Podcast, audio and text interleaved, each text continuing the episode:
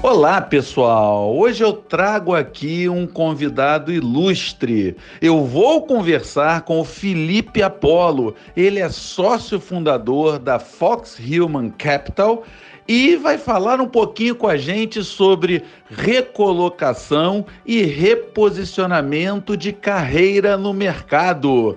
Venha comigo! Esse é mais um podcast com o professor Carlos Heitor Campani.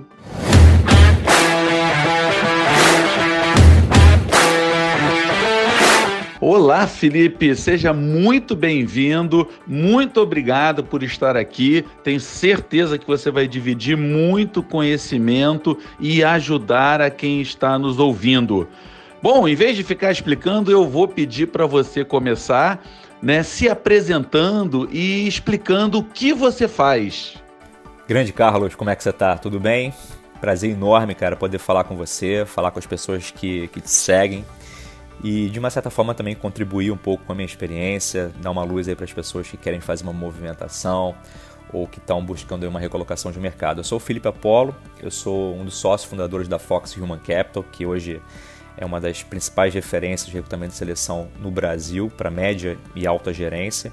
E falar um pouquinho do que, que eu faço, né? Eu, eu recruto para empresas profissionais executivos em posições críticas para private equity, mercado financeiro, para tecnologia, para infraestrutura e para agroindústria também, aqui no Brasil e na América Latina toda. E, e eu acho que o que eu posso contribuir é porque ao longo do tempo eu acabei me especializando justamente em recrutamento e seleção focado para finanças. Antes de começar minha carreira como recrutador, eu tive uma passagem bem legal por mercado financeiro como trader de, de equity, trabalhei também com commodities. Então eu consigo ter uma visão bem bacana sobre o universo de finanças e principalmente é, com esse viés aí para mercado financeiro. Bem legal, Felipe, bem legal mesmo. Bom, eu quero agora começar falando sobre currículo. Essa é uma dúvida que as pessoas têm, principalmente os mais jovens, né? Uh, como fazer um currículo? Ele deve ser adaptado? Uh, quais as dicas que você pode dar para uma pessoa que quer fazer do seu currículo o melhor cartão de visitas possível? Carlos, excelente pergunta e eu vejo que aqui o pessoal ainda costuma muito derrapar na quantidade de páginas que são apresentadas num currículo. É impressionante que depois de né, tanto tempo falando sobre currículo, tanto material disponível, a gente se depare com currículos de 6, 7 páginas, verdadeiros pergaminhos, enquanto a gente tem que levar em consideração um fator que né, de empatia. Quem recebe teu currículo, seja no headhunter ou um recrutador interno de uma empresa, ele tem pouco tempo. Então ele precisa focar no que de fato importa. O que, que importa para essa pessoa? Ela importa, importa a capacidade de coisas que você conseguiu construir, o seu legado. Então você tem que deixar de uma forma bem clara o que, que você fez através de um número, através de um KPI, através de alguma métrica que possa te diferenciar do teu competidor. Então, normalmente a gente sugere que você não explique os comos durante um currículo, né? Explicar como é que você fez, chegou aquele resultado através de uma métrica, não. Isso a gente deixa para falar numa entrevista. Então é muito comum as pessoas por tentarem explicar deixarem um perfil super prolixo. Uma outra dica que eu daria é em relação ao objetivo, é um campo dentro né, dos, dos que a gente vê no currículo que é, poucas pessoas dão ênfase, mas são importantes na hora de você gerar uma, uma adequação imediata ou uma conexão imediata com a vaga que você está postulando. Então, por exemplo, se você é um profissional é, já trabalhou no segmento de energia, na posição executiva e está postulando para uma posição exatamente nesse sentido, reforça isso no teu objetivo. Né? Coloca lá, ó, o objetivo é atuar em multinacionais do segmento de energia, em algo que você já vivenciou. Então, sempre tenta relacionar a tua trajetória para aquela vaga bacana que você está postulando. Então, são essas duas dicas. Se você puder fazer o currículo em uma, duas páginas no máximo, esse é o tamanho ideal. Foca nos teus resultados, nos seus achievements, na construção do que você conseguiu fazer em termos de legado explicita muito bem os teus objetivos para que ninguém tenha dúvida sobre o que você quer. Felipe, com relação à adaptação do currículo àquela empresa para a qual a gente está se candidatando, você acredita no, num currículo one size fits all, ou seja, um currículo que sirva para todas as vagas e aquele é o seu cartão de visitas? Ou não? O currículo precisa ser adaptado à vaga que nós temos em mente. Qual é a sua visão sobre isso e como o mercado vê?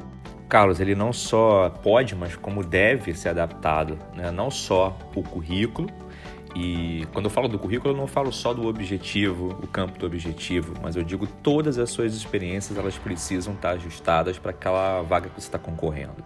Isso acaba tendo impacto direto na pessoa que lê e vê, poxa, não, acho que faz sentido, realmente a trajetória está bem alinhada com o que a gente está precisando. Então, os campos do currículo, que eu sugiro a gente sempre estar tá olhando todas as vezes que a gente for enviar, são o objetivo.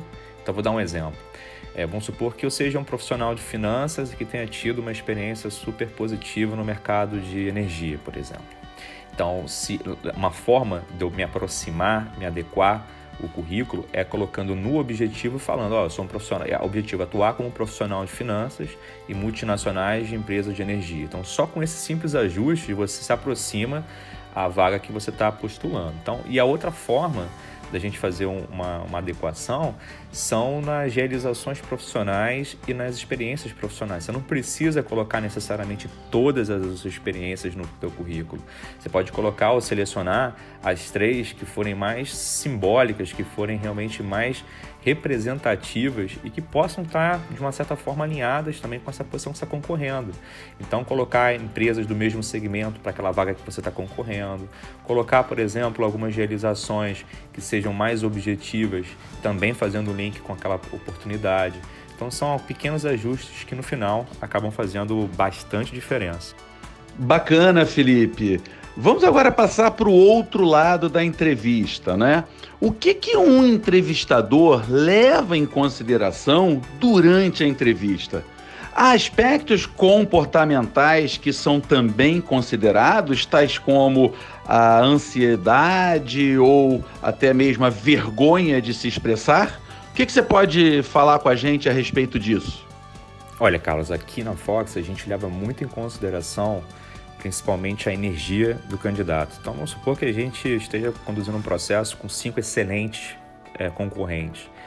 Provavelmente aquele que deve ir para um shortlist final ou ser entrevistado vai ser aquele que, dê, que apresentou o maior nível de, de energia possível, vontade, interesse em participar de uma vaga. Então, tirando todos aqueles clichês né, de é, ser um pouco mais tímido, de olhar para um lado ou para o outro, eu, eu, particularmente não levo muito isso em consideração. Eu levo em consideração a consistência que ele tem na entrevista, como é que ele consegue detalhar os projetos e principalmente o, o, o, o como, né? que eu não gosto que seja feito no currículo, mas na entrevista a gente é bem minucioso. É, os motivos de saída para entender também se a, a, pessoa se enrola ou se ela tem pelo menos a, alguma alguma visão ou, versão distorcida do que a gente pegou como referências. É, principalmente também as realizações, né? Então, o que ele colocou no currículo a gente vai validar no momento de uma entrevista. Então, eu acho que existem formas e formas de você fazer é, e conduzir esse processo. Aqui na Fox a gente utiliza sempre um conceito mais híbrido, utilizando algumas características comportamentais que são exigidas de soft skills por nossos clientes e também uma, uma versão de entrevista um pouco mais técnica e principalmente pelo fato da gente já ter vindo de finanças, fica mais fácil fazer esse filtro e pegar um candidato que eventualmente não, não é, não siga o que falou ou que escreveu. Então é, aqui a gente olha sempre para esses dois vieses, né? tanto o comportamental como o técnico, e, e acaba colocando isso numa, num critério de, de ranqueamento interno. É legal demais isso tudo que você está falando, Felipe, porque eu acabo observando isso, a minha maneira, no mercado. E a minha visão se alinha muito ao que você está nos dizendo. Pessoal de casa com certeza está gostando muito desse nosso bate-papo. E fica o convite para se inscrever nas minhas redes sociais. Felipe, agora eu tenho as duas últimas perguntas para a gente encerrar esse nosso papo. Primeiro, quais as dicas que você daria para alguém que quer uma boa posição em finanças? E agora uma pergunta que eu sempre tenho. É possível alguém migrar de outra área para finanças no meio da sua carreira, Felipe? E falando sobre dicas para profissionais de finanças, acho que são dicas mais generalistas, mas primeiro, fale inglês. É fundamental que você fale para qualquer posição que você venha postular e que você conheça o mercado que você está querendo é, entrar. Eu digo isso porque quando a gente fala de finanças, o espectro é muito amplo. Você pode desde trabalhar em finanças corporativas, numa empresa, numa área clássica, como a gente conhece, você pode trabalhar em mercado financeiro, você pode trabalhar com criptomoedas, você pode trabalhar, é, enfim, em M&A, você pode trabalhar em private equity, em venture capital. Eu acho que as pessoas precisam entender primeiro, antes de tudo, o que brilha os olhos delas. Né? Eu acho que é, essa é a principal é, ponderação, o teu driver, a tua motivação, porque eu sinto que muita gente quer entrar para mercado financeiro, para finanças, mas não faz a mínima ideia do que seja, o que vem encontrar. E aí como é que você vai sustentar isso numa entrevista? Né? Então, acho que um, um, dos motivos pelo qual o candidato ele acaba sendo é, mais bem considerado do que o outro no processo, quando o nível técnico está praticamente empatado, são essas motivações, é essa garra, essa vontade. Mas faz, voltando para o básico, acho que ter um inglês muito na ponta da língua, as certificações corretas, então para o mercado financeiro, se tiver um, um CFA, né, vai servir tanto para mercado de ações, mercado de M&A, de IB, de investment banking, é, e uma boa formação acadêmica, eu acho que aí você pode começar a competir. Eu acho que são os principais critérios aí para uma posição de finanças. E para mudar para uma área de finanças no meio da carreira, eu acho que sim, é possível. Eu acho que o mercado hoje em dia ele está bem menos é, restrito, está bem menos exigente em relação a essa mudança. Mas eu acho que a principal forma de você mudar radicalmente de uma área de marketing, um RH para finanças, é fazendo isso dentro da própria empresa. Porque quando a gente tenta aplicar para uma, uma empresa diferente, mudando de área, esse processo ele tende a ser mais complicado. Então, minha dica é: você quer mudar para finanças? Tenta conversar com o seu gestor, com uma pessoa próxima na sua empresa, e caso você não consiga, é, aí sim você vai partir para outras táticas, mas porque essa funciona realmente muito bem. É o que eu vejo onde as pessoas têm sido mais bem sucedidas. Demais, Felipe. Eu assino embaixo do que você falou. Acredito que é possível sim a pessoa mudar de carreira de qualquer outra área para finanças. E a dica que você deu, né, na mesma empresa, porque você já é conhecido, as pessoas já conhecem o seu talento, foi realmente bem bacana. Pessoal, espero que vocês tenham gostado muito, como eu adorei esse bate-papo. Muita informação, muita dica legal. Não deixem de se inscrever nos meus canais. Esse foi mais um podcast com o professor Carlos Heitor Campani. Até o próximo!